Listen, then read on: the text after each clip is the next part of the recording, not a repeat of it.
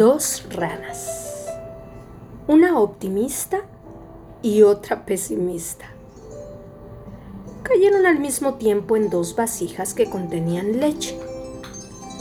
La rana pesimista dice,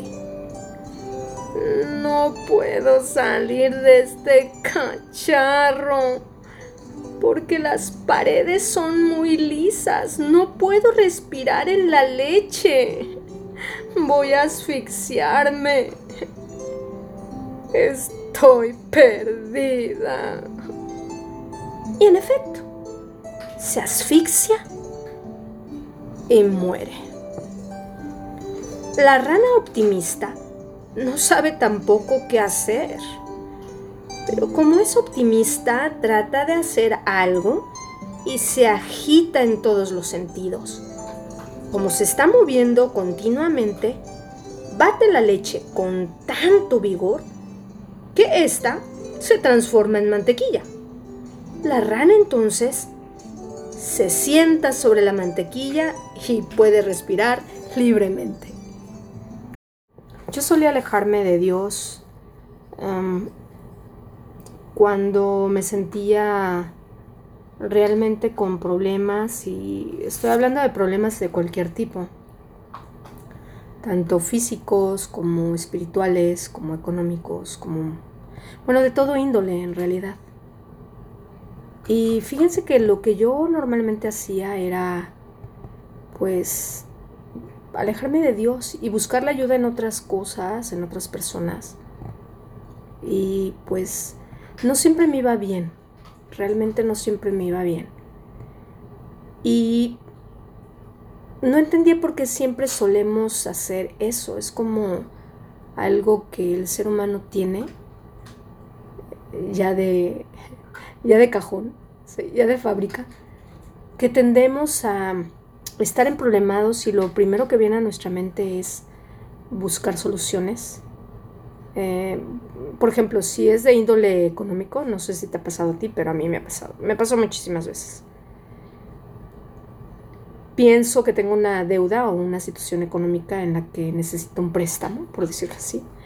Y pensaba en todo el mundo. Pensaba en mis amigos, en, en mis padres, en mis hermanos.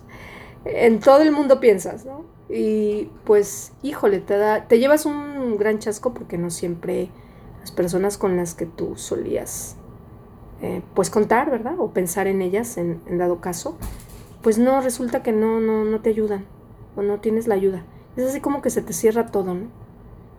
Y siempre estás pensando en tu mente, ay, bueno, ¿y ahora quién le pido? Híjole, y si voy acá y si voy... Es como esa vocecita interior dentro de ti que dice, pues ahí está Dios, ¿no? Está Dios. ¿Por qué no me buscas? ¿Por qué no lo buscas? Así como que yo siempre pensaba, ay, y así como que a las 500 ya cuando recurres a todo lo que puedes pensar o, o buscar, ¿verdad? Este, pues no resulta nada de eso y resulta que al final te acuerdas de, de Dios, ¿no? De que ahí está Dios. Es como que buscarlo de, de última de última oportunidad. Pero yo no sé si te, ha pasado, pero a mí sí me pasó. Y la verdad es que, híjole, ahora opto por hacer todo lo contrario.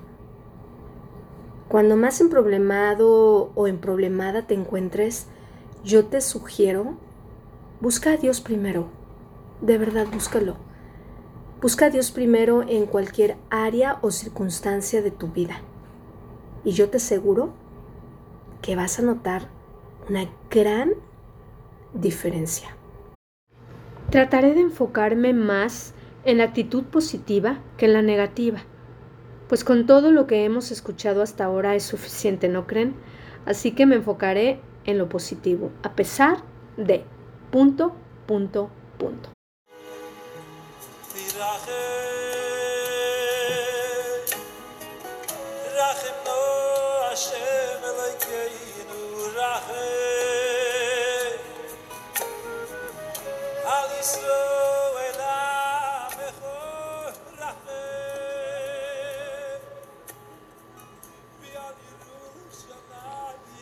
José.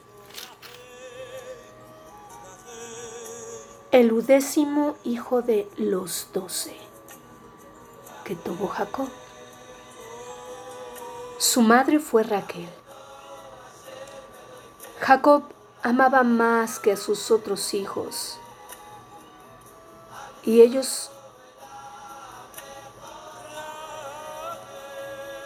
no sentían ese amor de parte del Padre como lo veían con José.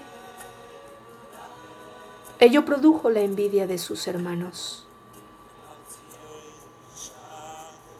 José tenía a su vez sueños en los que aparecía alzado por encima de estos y prediciendo lo que iba a suceder en el futuro. Por ser el favorito a quien Jacob quería que fuese su sucesor. El tercer patriarca hebreo le elaboró una túnica, una túnica hermosa de colores que lo distinguía, hecho que enfureció aún más a sus hermanos, quienes buscaban entonces una ocasión para vengarse. Un día, sus hermanos llevaron a sus animales a pastar en un lugar lejano a sus tiendas. Al pasar el tiempo y ver que no regresaban, Jacob envió a José a buscarlos y a verificar que se encontraran bien. Sus hermanos, al verlo de lejos, que venía José, planearon matarlo. Rubén, el mayor, intentó inclusive convencerlos de que no era buena idea, pero cuando José llegó, lo arrojaron a un pozo de agua vacío y lo, tuvieron atrapado hasta decidir qué harían con él. Al día siguiente pasó ah, por ese lugar una caravana de mercaderes que se dirigían a Egipto y los hermanos de José lo vendieron como un esclavo.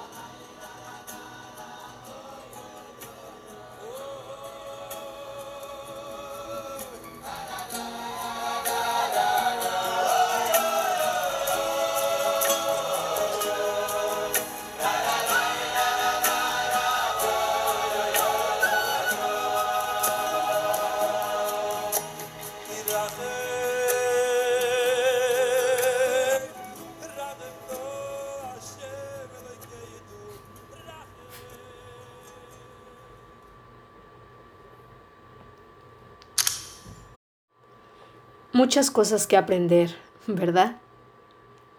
La primera cosa que yo pude aprender fue cuando escuché al principio el caos de la gente gritando desesperados, sin saber qué hacer ante un panorama totalmente caído y caótico.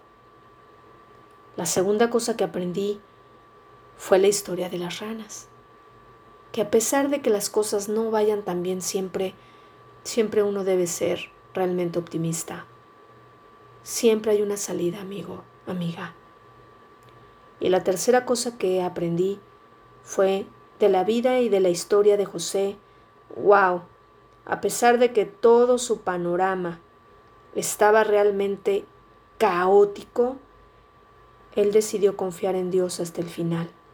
Y a pesar de todo, Dios le mostró que valió la pena confiar totalmente en Él.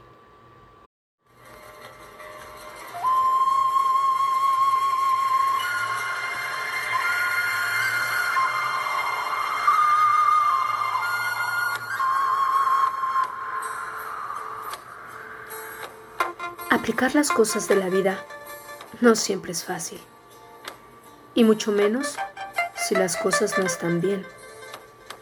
Es muy fácil hablar, pero es difícil actuar. Y solo quiero dejarte esto en tu mente.